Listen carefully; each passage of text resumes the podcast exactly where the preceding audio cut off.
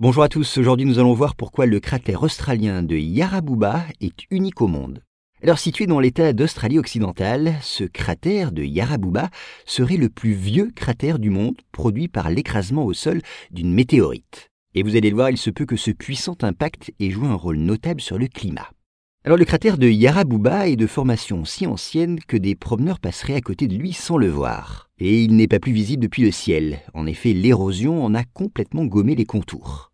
Cependant, des mesures spécifiques et des recherches géologiques ont permis de découvrir l'existence d'une zone presque circulaire qui, d'après les spécialistes, devait être un cratère. Et puis d'autres indications les ont conduits à penser qu'il s'agissait d'un cratère d'impact, dont la formation serait due à la collision avec une météorite.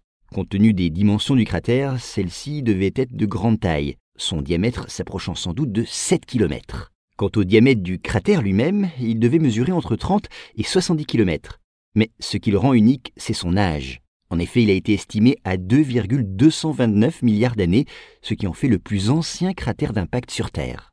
Alors vous le savez, notre planète a connu depuis son histoire géologique un certain nombre de périodes glaciaires. Il est arrivé que ces glaciations recouvrent la Terre entière d'une épaisse couche de glace, ce qui lui a valu le surnom de Terre boule de neige. Eh bien, c'est dans un tel contexte climatique que se serait écrasée la météorite à l'origine du cratère de Yarabuba. En effet, il s'est abîmé au sol pendant la glaciation du Huronien, qui durait depuis moins de 200 millions d'années et devait s'achever voilà 2,1 milliards d'années. Et en tombant sur ce sol gelé, l'immense météorite aurait propulsé des millions de tonnes de glace, vite transformées en vapeur d'eau. Celle-ci aurait formé comme un effet de serre, contribuant au rapide réchauffement du climat. Enfin, dans les périodes qui ont suivi l'impact, la glace a disparu de la surface de la Terre, sauf au pôle, mais cette hypothèse n'est pas admise par tous les scientifiques.